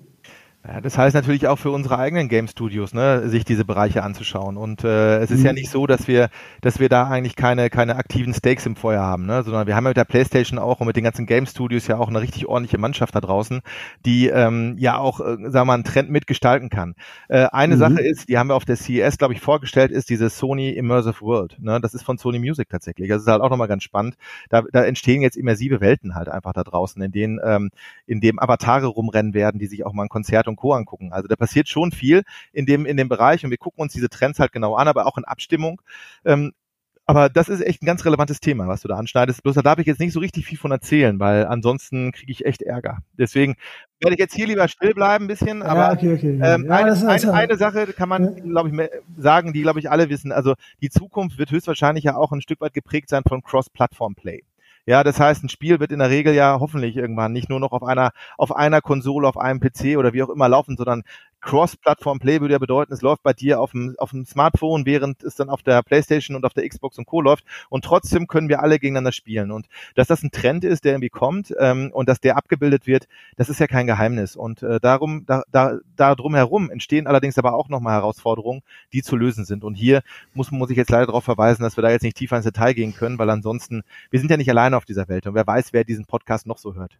Absolut, also fast jeder. Ja, dann, ähm, dann bin ich jetzt lieber still und hör auf mit Anglizismen, sonst findet meine Mutter den eines Tages und sagt, Mann, Mann, Mann. Mann. Lass uns noch mal vielleicht so ein bisschen in die Teams noch mal reingucken. Wenn ich euch so richtig verstehe, ihr seid schon ein Stück weit global und extern aufgestellt und dann kommt ihr zu den Business Units, da sind auch äh, helle Köpfe. Wie ist das? Ist, entsteht eine Symbiose daraus? Wird das als Konkurrenz wahrgenommen? Wie, wie kriegt man da ein gutes Teamplay hin, dass die Informationen, die von extern eingeflossen sind und dann, äh, ich sag mal, absorbiert werden und auch dann dazu neigen, den Value dann zu steigen? Wie, wie, wie schafft er das sozusagen, langfristig da gut miteinander klarzukommen? Ja, es ist genau, was du gerade sagst, langfristig ist es, ne? Du baust halt eine Beziehung nicht über Nacht, sondern über die vielen Monate oder Jahre hinweg. Und das ist halt ein Prozess, ähm, der einfach Zeit braucht. Wenn du halt irgendwie auf eine Business Unit zugehst, die du gar nicht kennst und sagst denen, wohin sich diese Industrie entwickelt und du hast da irgendwie Ingenieure, die seit 20 Jahren nichts anderes machen als Forschung in dem Bereich, die nehmen dich ja erstmal auch nicht wirklich ernst. Und wenn du denen erzählst, ich habe da draußen ein Startup gesehen, dann sagen die auch relativ schnell, habe ich auch alles auf dem Schirm. Hier, guck mal hier auf meiner PowerPoint, auf Seite 34 oben rechts irgendwie, da habe ich, habe ich auch irgendwie im Blick und so. Ähm, die Wahrheit ist natürlich immer so ein Stück weit dazwischen. Ähm, es ist ja, eine Kommunikation ist total wichtig, aber dann halt auch gemeinschaftlich irgendwie zu wissen, wohin man will und was man will, denn wir brauchen die halt auch am Ende. Ne? Ich brauche die halt auch, die Business Units, gerade die R&D-Teams, um am Ende nochmal so eine technische Evaluation zu machen. Wenn ich jetzt über eine Cloud-Streaming-Technologie zum Beispiel spreche, dann ist es ja total wichtig, dass meine R&D-Kollegen von der PlayStation sich das mal anschauen und sagen, das ist gut, das ist nicht gut. Ne? So, das hilft ja schon mal ähm, und ähm, dementsprechend ist es ein Geben und Nehmen. Und ich glaube, über die ganzen Jahre hinweg haben wir gemeinschaftliches geschafft, einen Wert zu erzeugen, der für beide Seiten hochinteressant ist. Das klappt mit der einen Business Unit besser als mit der anderen, das ist gar keine Frage. Ähm, aber ähm, ich glaube, man kann über alle Business Units hinweg sehen, das war jetzt ein Prozess von vielen Jahren, aber heute sind wir so eng, glaube ich, wie noch nie, zu, noch nie zuvor und wir stimmen uns zweimal im Jahr auch ganz offiziell ab, indem wir halt immer ein Teil werden, ähm, oder deren Midrange-Plan auch uns präsentiert wird. Das heißt, wir wissen wirklich schon eigentlich immer ganz gut im Vorfeld, wohin entwickelt sich das und was wird wichtig und dann können wir halt natürlich gemeinschaftlich auch viel besser helfen. Hm. Bevor wir nochmal auf die China-Frage von, von vorn zurückkommen, das muss noch auflösen, nochmal ganz kurz die Frage. Habt ihr denn jetzt in den letzten Jahren Leuchttürme geschaffen, auf die ihr ganz besonders stolz seid? Äh, Investments, wo ihr sagt so, ähm, ja, das ist so ein bisschen das, wo wir intern im Konzern außerhalb auch Sichtbarkeit haben. Gibt es sowas, über das du sprechen kannst? Ja, also es sind nicht alle äh, Investments von uns äh, öffentlich. Wir haben auch ähm, tatsächlich einige, die sind nicht öffentlich, vor allen Dingen diejenigen, die direkt von der Business Units gemacht werden. Das heißt, ähm, so und wir können mit den Funds investieren. Das ist halt das, was, ja, was die meisten VCs machen, aber als Corporate äh, Venture Capital Company kannst du halt auch nochmal von der Business Unit selbst ein Investment machen. Das heißt, äh, eine Sony Semiconductors, die, die die Halbleiter haben, die optischen Sensoren und so, die können auch selber ein Investment machen. Das führen dann wir durch. Wir machen das dann auch. Aber dann hat man einen klaren Business Owner in dieser, in dieser Business Unit. Und dann ist es meistens ein, ein, ein, ähm, ein, eine, ein Investment, was wieder blödes Anglizismen undisclosed ist, ne, was du einfach nicht äh, öffentlich äh, breit trittst. Äh, davon haben wir jede Menge. Und da sind auch Leuchttürme dabei, über die ich natürlich jetzt so nicht reden kann. Es gibt ähm, in unserem Portfolio tatsächlich schon auch die ersten Exits, darauf sind wir auch ganz stolz. Ähm, auch die ersten IPOs, gerade in Japan und jetzt kommt auch nochmal demnächst ein Exit in Deutschland. Ähm, den darf ich aber noch nicht verraten, dann kriege ich Ärger, aber da kommt auch noch demnächst einer. Ähm, und da sind viele Leuchttürme gebaut worden und wir werden auch immer mutiger. Wir machen momentan, ähm, haben wir, also gerade aktuell von den vier Investments, die, die momentan hier laufen, sind zwei davon tatsächlich Technology for Good. Ne? Also Technologien, die das Leben der Menschen besser machen. Und da sind wir auch nicht alleine. Da mhm. sind, da sind prominente Co-Investoren mit dabei, die die Runde anführen, äh, mit denen wir da gemeinschaftlich reingehen. Auch das kann ich vielleicht nochmal bei einem weiteren Interview, vielleicht in ein paar Wochen nochmal kurz bisschen näher erleuchten. Da sind mit Sicherheit zwei Leuchttürme dabei, vielleicht sogar drei ähm, wo man sagen würde, das ist wirklich was, wo ich sage, das ist, das macht mich auch persönlich irgendwie auch glücklich. Dann, dann, wenn ich irgendwann mal was anderes mache in meinem Leben, kann ich halt immer noch zurückdenken und sagen, ach, du warst ein Teil davon, äh, das ist jetzt nicht so schlecht gewesen. Und dann klappt das Businessmodell dahinter auch noch, dann ist ja doppelt schön. Klingt spannend. Ja. Was haben wir jetzt mit China, genau? Über China, wenn wir über China reden wollen, dann komme ich da irgendwann nicht mehr rein. Ne? Das wisst ihr. Ich muss demnächst nach Shanghai, also wenn das alles ein bisschen weniger wird. Ich würde da gerne noch einreisen. Deswegen müssen wir die Frage vielleicht ein bisschen. Äh, ja. Also, Aber sag doch mal vielleicht so allgemein, also bei, bei Reisen hast ja vorhin schon gesagt, ne, wie, wie sieht du dein, dein, dein, dein Arbeitsleben aus? Reisen logischerweise, große Rolle. Wie war das in, in der Corona, in den Corona-Monaten so für dich? Ach, das ist äh, tatsächlich jetzt, ähm, ich habe da vorgestern noch abends gesprochen, halt mit, äh, mit wirklich guten Freunden mal darüber, was ist eigentlich so, was, was, was, was, hat, was hat das irgendwie aus mir gemacht, diese ganze Corona-Pandemie-Zeit. Und ich muss sagen, ich war vorher, waren wir alle in meinem Team oder in unserem Team auf einer, auf einer, auf einer Flughöhe unterwegs, die war einfach schon nicht mehr normal. Das war nicht mehr wirklich vernünftig. Wir waren halt mindestens einmal im Monat in Japan, wir waren alle zwei Monate mindestens einmal in San Francisco oder in New York. Wir waren, jeden Monat war ich in Tel Aviv, mindestens einmal im Monat. Ich war nur im Flugzeug, also ernsthaft, oder in Schweden oder wo auch immer, wir waren nur unterwegs. Also wirklich, ich habe ich kenne jeden blöden Flughafen, mit Sicherheit in Europa und vielleicht auch in Nordamerika. Mit Sicherheit finde ich da, weiß wo es den besten Kaffee gibt. Da, das, darauf kann man ja eigentlich auch nicht wirklich stolz sein. Das ist einfach völlig gestört, ne, wenn man mal ganz darüber nachdenkt. Es war nicht nur ökologisch total dämlich, was wir da gemacht haben. Es hat auch tatsächlich wenig Sinn, wenn du für eine Nacht nach San Francisco fliegst. Und ähm, das ist tatsächlich jetzt ein Punkt, den ich jetzt echt so auch nochmal aussprechen kann, denn das wird mir danach so nicht wieder passieren ich bin tatsächlich kurz bevor diese Pandemie wirklich ansetzte, zum so groß zu werden, war ich im Dezember noch in Tokio. Also ich weiß es noch, ich war Mitte Dezember in Tokio, bin nach Düsseldorf dann irgendwann zurückgeflogen mit einem Direktflug von Tokio nach Düsseldorf mit ähm, mit mit Ornit Airlines und bin dann nach Hause, habe einen neuen Koffer geholt, drei Stunden geschlafen und bin morgens dann am nächsten Morgen ähm, nach San Francisco geflogen über Amsterdam. Das heißt, ich war in so viel Zeitzonen innerhalb von wenigen Tagen für eine Nacht nach San Francisco und dann wieder zurück, weil da ein Meeting war. Das passiert mir nicht wieder. Es ist nicht nur ökologisch nicht zu vertreten. Es war auch einfach, glaube ich, auch ziemlich schwierig auch für meine Familie. Es ist nicht so ganz einfach. Jetzt ist diese Pandemie da und wir sind fast alle seit einem seit fast einem Jahr nicht mehr wirklich groß gereist. Und ich kann nur eins sagen: Diese Zeit ist äh, auch eine gute Lernkurve für mich. Vieles von dem, wo ich vorher wirklich immer dachte, ich muss das jetzt tun. Es geht nicht ohne. Wir müssen da jetzt hinfliegen, wir müssen uns da jetzt treffen brauche ich nicht. Aber was mir tatsächlich, was ich tatsächlich ähm, sagen muss, ist, diese ganzen virtuellen Konferenzen sind nicht ganz so einfach. Da merke ich halt auch, dass viele einfach nicht fokussiert genug sind. Ne? Die einen machen dabei noch ein paar E-Mails und Co. Das ist tatsächlich live und physisch schon echt ein bisschen besser. Auf der anderen Seite merken wir aber auch, ich meine, das war das gute Sony, wir waren immer schon sehr digital, wir haben immer schon remote gearbeitet. Seit der ersten Minute, als ich bei Sony angefangen habe, konnten wir von überall auf der Welt arbeiten. Deswegen war es für uns keine Umstellung. Es funktionierte einfach wirklich nahtlos sofort gut. Ähm, ich vermisse meine Arbeitskollegen, die mal einen Arm zu nehmen oder mit denen einfach mal irgendwie, weiß nicht, abends mal auch ins Restaurant zu gehen. Das, das fehlt mir wirklich. Ähm, und, und auch Menschen fehlen mir physisch in der Nähe. Natürlich ist es ganz, ganz elementar.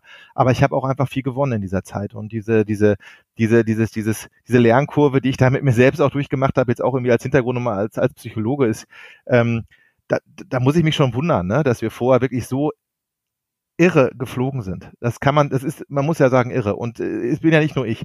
Die, die Venture-Kapitalisten fliegen wie die Wahnsinnigen. Weil am Ende war es ja immer so, du kannst kein Investment machen in eine Company, die du zumindest nicht irgendwie mal live gesehen hast, wo du mal so ein bisschen die Chemie gespürt hast oder Co. Das geht. Das geht.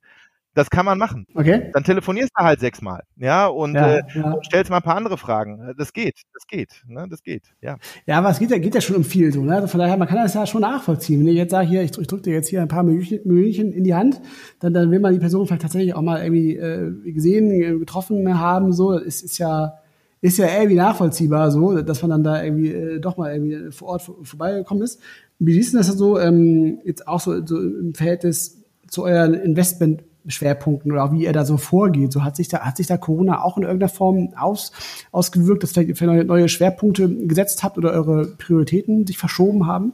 Ja, also ich glaube, das ist ganz gut, wenn man einmal kurz irgendwie sieht, was hat eigentlich Corona angerichtet. Ne? Wenn man wenn man sich das anschaut, es gab ja vorher schon irgendwie total viele neue Industrien, die wirklich, sagen wir mal, relativ ähm, relativ prominent waren. Ja, zum Beispiel ist ja Health Tech jetzt nicht etwas, was, was erstmal neu ist, dadurch, dass, dass Corona da ist. Health Tech war vorher schon da und hat sich immer mehr entwickelt. Es gab schon früher ähm, die Babylon Healths und die Kries und Co. dieser Welt und die Telekliniks. Aber Corona hat es natürlich nochmal verstärkt und sie wurden nochmal einfach mal, dass das Geschäftsmodell explodiert, es wurde mehr, mehr Regulation, also Regularien sind gefallen, viele neue Gesetze, ne, die ganzen digitalen Versorgungsgesetze und Co. Alles wurde auf einmal in, in Rekordtempo durch. Man kann fast sagen, so was in zehn zehn Jahren normalerweise passiert, ist da in so einem Jahr passiert oder so. Also wirklich richtig schnell.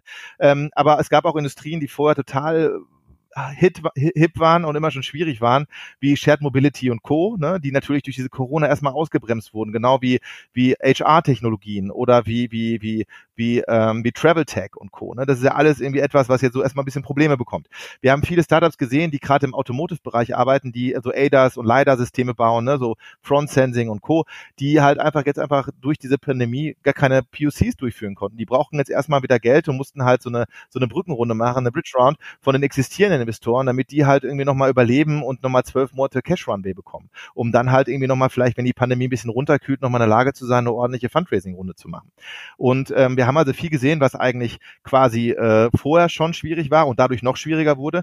Und wir haben jetzt Dinge gesehen, und das ist jetzt wichtig, ne? ich nenne das halt immer, es gibt strukturell positiven Einfluss, ne, tatsächlich, also strukturell und dann halt nochmal einen durch die Pandemie irgendwie bedingten. Und äh, ein schönes Beispiel dafür ist zum Beispiel, ähm, ähm, das Health Tech Ding. Ne? Also Health Tech ist strukturell eh schon auf dem Weg nach vorne durch Corona nochmal beschleunigt. Aber es gibt auch Dinge, die sind durch die Pandemie zurückgeworfen, ja, aber die werden langfristig sowieso kommen. Ja, zum Beispiel halt Logistiktechnologien, die werden wichtig werden. Und äh, das war vorher schon so langsam Stück für Stück, keine richtigen Standards in der Logistik und Co. Aber jetzt wird natürlich im nächsten Schritt, ähm, wenn die Pandemie ein bisschen runterkocht, wird auch geguckt, wie kriegen wir denn so eine Supply Chain eigentlich besser hin. Und ähm, da wird halt eine Sache natürlich passieren. Ich glaube, wir haben alle verstanden in der Pandemie, dass der Vorteil, irgendwo in Südostasien produzieren zu lassen, nicht wirklich dann mehr so überzeugend ist, wenn du eigentlich an deine Ware nicht mehr rankommst. Und äh, ich, ich, ich denke eigentlich, was wirklich halt wahrscheinlich jetzt hier nach passieren wird, ist relativ schnell, vielleicht in den nächsten zehn Jahren, dass ähm, viele große Unternehmen ihre eigentlich ihre Produktionsstraßen wieder zurückholen werden. Und zwar äh, war, war ein wichtiger prominenter Grund immer, das nicht äh, vor der Haustür zu haben, wie zum Beispiel den Herzogenaurach oder so, war ja immer die Leberkosten. Ne? Also die Menschen sind zu teuer, die Mitarbeiter und Co.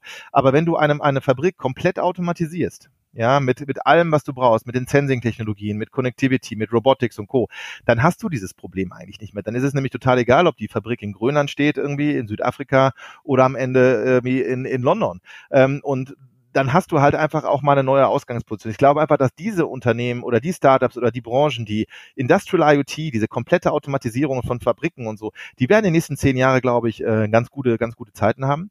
Ich glaube halt auch, dass ähm, Unternehmen aus der, aus der Gesundheitsindustrie auch noch irgendwie ganz gute Zeiten haben werden. Glaube aber auch hier, dass Telemedizin ist ja nun mal auch beschränkt auf vielleicht 20 Prozent heute der Fälle, die du irgendwie damit behandeln kannst. Für alles andere brauchst du im nächsten Schritt halt mal ein paar Datenpunkte, die du halt irgendwie über das Telefon nicht nehmen kannst.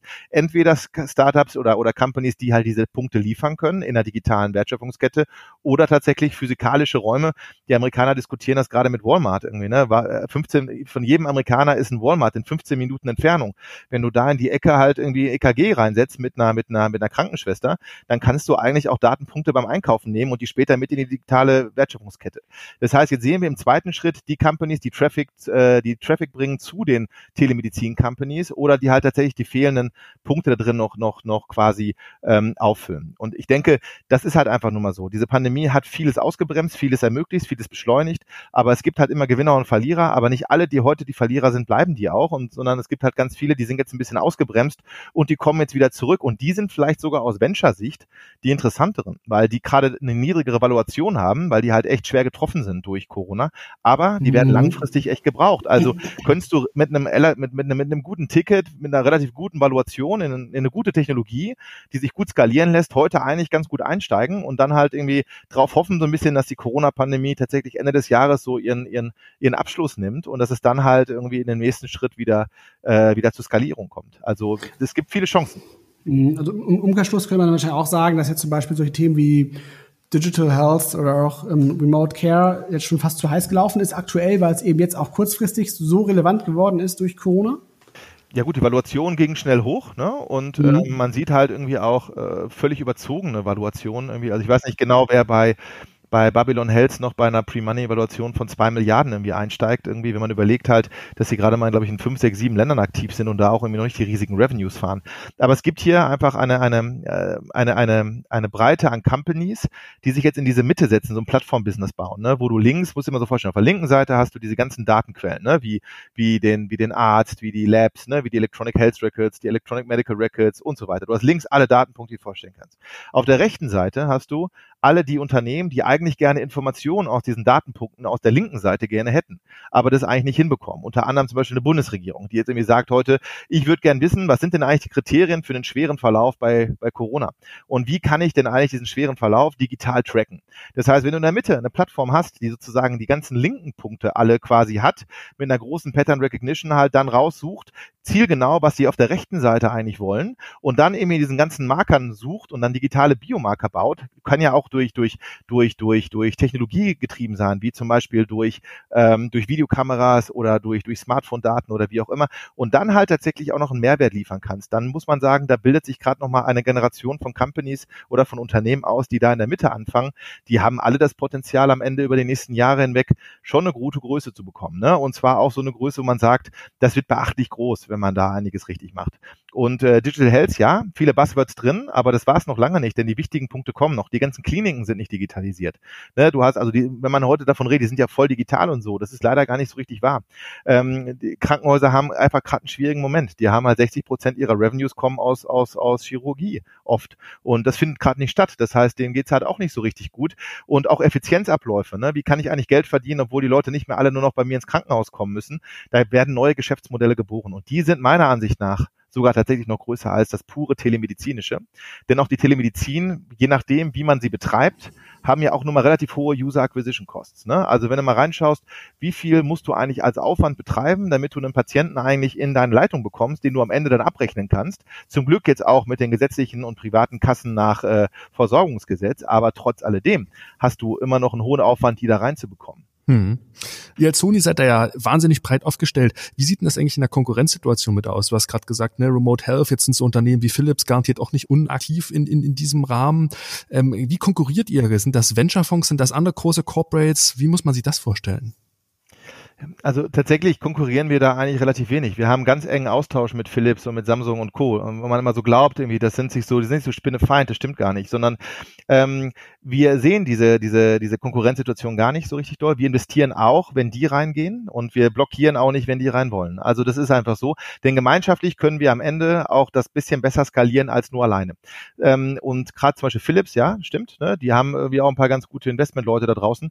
Ähm, die sind aber auch sehr sehr die auch sehr fokussiert. Ne? Also die zum Beispiel haben die, wissen wir auch im Krankenhaus, äh, Umfeld sind sie ja mit ihrer E-ICU unterwegs, mit diesen ganzen Emerges, äh, mit diesen ganzen Intensivstationstechnologien und Co. Die haben viele Devices, da ist auch Medtronic mit dem Markt. Da gibt's aber auch noch irgendwie Siemens Healthineers und so. Also das ist schon ein großer Markt. Ähm, und im Prinzip kennen wir uns eigentlich untereinander. Also jetzt nicht alle, aber äh, mindestens immer aus jedem Unternehmen zwei, drei, die man kennt, mit denen man irgendwie sich auch regelmäßig abstimmt. Also ist gar keine Konkurrenzsituation im Moment da. Mhm. Ähm, aber klar, wenn so ein Joint Development Agreement kommt, dann wird schwierig. Und ähm, weil dann zieht es ja ein Unternehmen in eine Richtung, wo vielleicht vielleicht die anderen Investoren das nicht mehr so richtig gut finden, weil es ja. dann zu abhängig wird von einer, von einer Situation. Ne? Ja, ja, weil der Hintergrund der Frage ist auch Corona, weil wir über die Corona-Veränderungen gesprochen haben, hat natürlich auch nochmal wahnsinnig viel Geld in den Markt reingebracht, ne? Und äh, das Unternehmen jetzt investieren wollen und natürlich genau ihre Claims abstecken, das hat, denke ich, stark an Attraktivität gewonnen. Halt, so sie, siehst du da signifikante Veränderungen in Richtung Corona, dass dass die der Run auf Startups insgesamt noch viel viel größer wird durch Privatinvestoren etc. Ja, also ich glaube, es ist sehr viel Geld im Markt. Also das sehe ich schon. Ich sehe eine große Menge an Geld momentan, die hier rumschwimmt. Also Kapital ist nicht das Problem, sondern es ist eher das Problem oder die Herausforderung im Moment, äh, gute Companies zu finden. Ähm, auch da ist die Konkurrenzsituation groß. Ähm, und hier ist es tatsächlich wirklich so, dass äh, um die guten Startups entwickelt sich so eine Art äh, Konkurrenzkampf, denn die haben eine beschränkte Runde, die sie machen, über keine Ahnung, sammeln 25 Millionen Euro ein und dann macht der Lead-Investor 10, dann bleiben noch 15 und dann wird es auf die anderen verteilt und da muss man auch immer so gucken, wer harmoniert wie, wo, am besten mit wem und wer kann dem Unternehmen am schnellsten helfen. Ähm, es passiert uns zum Glück relativ selten, dass wir irgendwo nicht reinkommen. Wir sind oft tatsächlich so, dass man uns begrüßt, weil man einfach auch sieht, das ist ein guter Investor, solider Investor mit einer guten Vergangenheit und auch wirklich mit guten Track Records und auch ähm, ordentlich aufgestellt und kann auch wirklich helfen. Ne? Also das ist, äh, das merken wir. Und auch VCs arbeiten gerne mit uns. Das, das merke ich halt auch. Und wir werden halt auch irgendwie schon, bevor das Investment kommt, oft gefragt, wollen wir nicht mit in die Runde XYZ eintreten. Und dann ist es oft so, dass dann wir relativ früh mit, mit gefragt werden und dann kommt auch die Situation manchmal, andere Unternehmen kommen auch mit rein und wie gefällt euch das? Und dann muss man einfach mal gucken, was ist am besten für die Company, nicht was ist am besten für uns, sondern es geht ja um dieses Startup und da muss man einfach gucken, was ist denn für die am besten? Ja, mit welche Konstellation macht für die am meisten Sinn? Welche, welche, welche Proof of Concepts kann man wie wo machen, damit man sich nicht blockiert für andere Revenue Streams. Also da gibt's halt immer wieder Einzelfallentscheidungen. Aber es gibt viel Geld im Markt, das ist richtig, aber es wurde aber auch relativ viel Geld gebraucht, um erstmal die existierenden Portfolios am Leben zu halten. Ne? Das heißt, wirklich viele wurden ja erstmal schwer getroffen von dieser Corona-Pandemie. Die meisten Startups haben keine Cash Runway von 24 Monaten, sondern meistens sind die relativ eng genäht und haben irgendwie sechs bis zwölf. Und wenn dann so eine Pandemie kommt und die braucht ein bisschen länger als normal, dann geht's halt da auch ans Eingemachte. Viel Geld wurde gebraucht im ersten Schritt, um die, die eigenen Portfolio-Companies zu, zu überbrücken. Gott sei Dank hatten wir da relativ wenig Probleme äh, letztes Jahr. Ähm, und äh, es gibt viel Geld, das stimmt. Es kommen auch immer mehr neue Companies da rein, neue Funds und spezialisierte Funds immer mehr. Und äh, ja, das ist richtig. Und es wird auch kompetitiver. Geld ist nicht das Thema. Das Thema ist wirklich halt die richtigen Companies zu finden, mit der richtigen Konstellation, mit dem richtigen, mit dem richtigen Team dahinter, um halt auch irgendwie Größe äh, zu, zu entwickeln und um, um halt irgendwie auch tatsächlich irgendwann mal eine, ein, ein, ein, ein so ein Scale-up zu werden, dass du, dass du wenn man das sagen, irgendwie, dass du, dass du, dass die Company sich selbst trägt und wirklich zu einem richtigen Unternehmen wird. Ne, ist ja ein großer Schritt. Denn die, die halt ein Unternehmen gründen, sind ja auch nicht immer maßgeblich die, die es am Ende zur Größe führen. Also sind ja manchmal auch nochmal andere Leute, die du dann brauchst. Und diese, dieser Shift, der ist wirklich ganz, ganz elementar.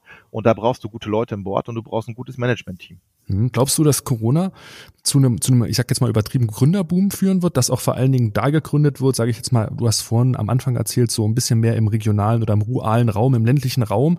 Glaubst du, dass das ähm, mehr Leute sich ähm, dem Thema Gründen jetzt widmen? Ja, ich, ich hoffe, ich hoffe einfach, dass das Gründen wirklich richtig gut zunimmt. Und es gibt eine ganz einfache Erklärung dahinter und ähm, ich entschuldige mich jetzt schon mal für all die äh, Menschen, die ich kenne in diesen Unternehmen. Aber sind wir doch mal ganz ehrlich, wenn wir nach Europa gucken, wie viele Unternehmen haben wir denn hier, die nachhaltig aufgestellt sind? Ja, das, äh, wir, wir, wir retten gerade Karstadt Kaufhof, also was für ein Blödsinn. Ja, die, das, die haben ein schlechtes Geschäftsmodell, die kannst du noch viermal retten, die werden es irgendwie am Ende auch nicht schaffen. Das Geschäftsmodell ist Mist und wir haben davon viel zu viele. Wir haben super viele Unternehmen in, in Europa, die ein schlechtes, altes Geschäftsmodell haben, was wirklich pur auf Hardware-Marge ist oder auf irgendwie tatsächlich, ich kaufe irgendwas ein, leg eine Marge drauf und verkaufe es weiter.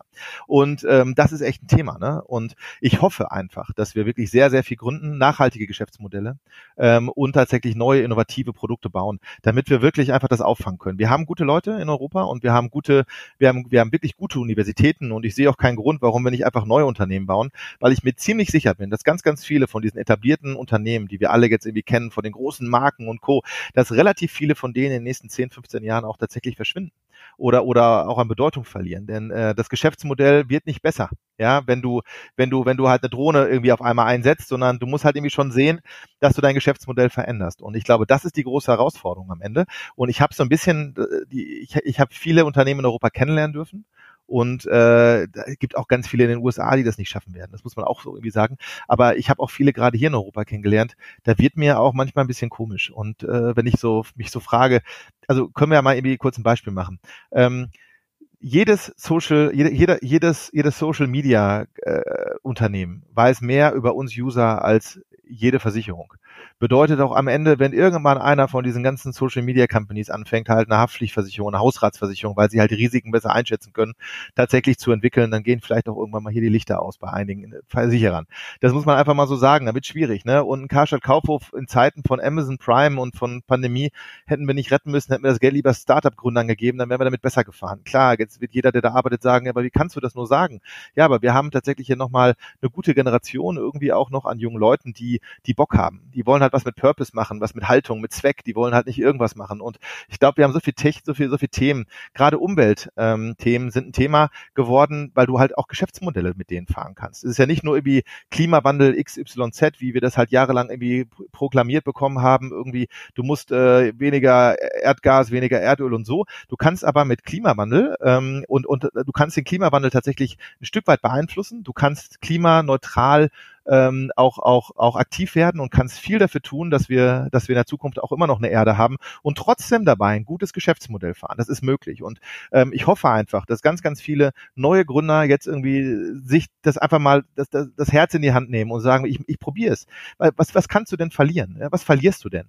Du verlierst gar nichts. Ne? Wenn du es schaffst, dann ist gut. Wenn du es nicht schaffst, dann hast du die Lernkurve gedreht, schüttelst dich und machst es nochmal. Und ähm, ich glaube, Europa ist einfach ein Kontinent der Unternehmen, äh, der Unternehmen Unternehmer. Wir sind der letzte Bastion der Freiheit. Sind wir doch mal ganz ehrlich. Schauen wir doch mal in den ganzen Rest der Welt. Ich meine, Freiheit, wo ist denn die wirklich noch so da wie bei uns? Hier haben wir wirklich Freiheit. Universitäre Landschaften, die echt nicht viel Geld kosten. Hier, hier kann jeder heiraten, wen er will. Was völlig in Ordnung ist. Wir haben ähm, mit Migration irgendwie tatsächlich gute Sachen erlebt. Wie viele gute Migranten, wie viele gute, wie viele gute Gründer sind denn eigentlich aus Migration entstanden? Das muss man sich mal überlegen halt, ne? Und wir, wir jammern halt immer alle nur so ein bisschen rum auf hohem Niveau. Aber sind wir doch mal dankbar für all das, was hier passiert. Von, von dieser ganzen Diversität, die zuzieht. Ne? Wir können doch alle voneinander lernen. Und ich glaube halt einfach, wenn auch nur irgendwie 10, 15 pro Kommune den Mut haben, einfach zu sagen, ich, ich probiere es mal. Und einer davon schafft's, dann haben die vielleicht auch das Potenzial, irgendwann nochmal ein Unternehmen zu schaffen oder zu bauen, was mal 1000 Mitarbeiter hat. Und dann fängt es halt auch am Ende das auf, was jetzt irgendwie tatsächlich heute bald vielleicht einfach nicht mehr so klassisch funktioniert. Ja, also ich finde das irgendwie ein schönes, ähm, schönes äh, Schlusswort tatsächlich irgendwie auch, mit so, mit so einem Aufruf zu mehr Gründung. Ähm, finde ich sehr schön. Wir bedanken uns sehr herzlich, Marc, dass du, dass du äh, im Podcast zu Gast warst. Ein ziemlich cooles ähm, Gespräch, sehr viele spannende Insights, ähm, wie eben große Corporates mit dem Thema Startups und Investments umgehen. Ähm, wir haben auch einiges gelernt über die globalen Innovations-Hotspots tatsächlich und welche Rolle die auch ähm, spielen, wenn es auch darum geht, ähm, ja, neue spannende Themen aufzuspüren und, und spannende Startups aufzuspüren. Ich könnte mir gut vorstellen, Marc, dass das, dass, ähm, wir vielleicht eines Tages auch noch mal eine weitere Folge zum Thema Geschäftsmodelle plaudern, weil ähm, ähm, das ist auch noch ein ganz spannendes Thema, ähm, äh, wo du, glaube ich, eine ganze Menge auch noch mal ähm, zu, zu sagen hast. Das hast du schon ein paar Mal so jetzt durchklingen lassen. Also vielleicht hören wir uns ja noch mal wieder. Vielen Dank, Marc. Ja, hat mir auch viel Spaß gemacht. Vielen Dank für das tolle Interview und vielleicht als letzten Satz noch irgendwie oben drauf, äh, was wirklich noch wichtig ist. Und ich denke, dass das lernen wir doch auch gerade. Ne? Wir sind hier irgendwie in dieser ganzen blöden Pandemie doch eigentlich alle nur zusammen. Und wenn wir und ich glaube, da müssen wir doch, glaube ich, auch alle mal einmal ganz kurz mal irgendwie anhalten und nachdenken, logisch denken, was, was passiert denn hier gerade. Ähm, wir versuchen hier eine Generation zu schützen. Das sind die Alten bei uns im Land. Ne? Und das kann ich auch, ich werde nicht müde, das zu wiederholen und das will ich auch gerne einmal noch sagen und dann gehe ich auch hier raus. Ne? Aber wir versuchen alte Menschen zu schützen, ja, und äh, auch diejenigen, vor allen Dingen die alten Menschen, die mit Migrationshintergrund gekommen sind, weil die haben dieses Land wieder aufgebaut, als es kaputt war. So, wir verdanken alles, was wir heute haben, ne? unsere Freiheit, unsere Universitäten, die kostenfreie Schule, alles das, eigentlich einer Generation, die das hier alles aufgebaut hat. Weil wenn man mal genau drauf schaut, das war hier mhm, alles mal irgendwann kaputt und dann hat es irgendjemand aufgebaut. Ich war es nicht, ne? ihr wart es auch nicht, dafür sehen wir zu jung aus, aber unsere Großeltern waren es. Und es ist nicht zu viel verlangt, wenn wir tatsächlich einfach, einfach mal Dankbarkeit zeigen, den etwas älteren Menschen gegenüber, aber auch vor allen Dingen den Migranten, weil denen haben wir das zu verdanken, dass es uns heute gut geht. Und wenn wir immer wieder ähm, versuchen zu verstehen irgendwie äh, oder oder uns irgendwie da im Kreise drehen und versuchen halt irgendwie unser eigenes Ding zu machen und eigentlich gar nicht das Große im Blick haben, dann werden wir auch niemals aus dem ganzen Mist rauskommen. Weil ich glaube, der nächste Punkt ist auch der, wenn wir uns nicht alle gleichzeitig impfen, dann macht das ganze Impfen auch keinen Sinn. Und ich frage mich immer noch, warum diese Diskussion irgendwo geführt wird. Denn es ist nämlich nicht egal, ob wir in Gambia mhm. oder in Ghana irgendwie erst im, im September impfen. Wir müssen alle zur gleichen Zeit impfen, weil wenn die Virusmutation irgendwo so mutiert, dass der Impfstoff nicht mehr wirkt, dann haben wir alle tatsächlich nichts davon. Und ich glaube, es geht auch nicht darum, dass man irgendwie der Schnellste sein muss, sondern wir sind hier alle zusammen. Und ich hoffe wirklich, dass wir aus dieser Corona-Pandemie rausgehen, haben eine größere Wertschätzung für die Menschen, denen wir das alles zu verdanken haben, was hier eigentlich draußen wir immer für selbstverständlich nehmen und dass wir am Ende auch verstanden haben, dass es nur zusammengeht. Und wenn wir das schaffen, dann haben wir auch echt eine gute Chance, diese Welt noch mal ein bisschen besser zu machen. Und dann fangen wir auch noch an, neu zu gründen und versuchen halt auch noch mal tatsächlich mit Klimaschutz ein bisschen Geld zu verdienen, was auch gut wäre. Und dementsprechend kann man halt am Ende einen Kreis schließen. Also ich wünsche euch noch mal einen schönen Abend, äh, bleibt gesund und haltet durch. Bis bald. Ciao, ciao. Super. Äh, dem gibt es hinzuzufügen. Ich denke, das kann man so uneingeschränkt stehen lassen. Wir bedanken uns natürlich äh, bei euch für das Zuhören. Wenn euch die Folge gefallen hat, dann äh, abonniert uns gerne, dann liked uns gerne, dann empfiehlt uns gern weiter. Wie immer kommt die nächste Folge in 14 Tagen. Das wird dann Donnerstag, der 18. Februar sein. Ja, schöne Restwoche wünschen wir euch. Macht's gut. Tschüss, tschüss. Ciao, ciao.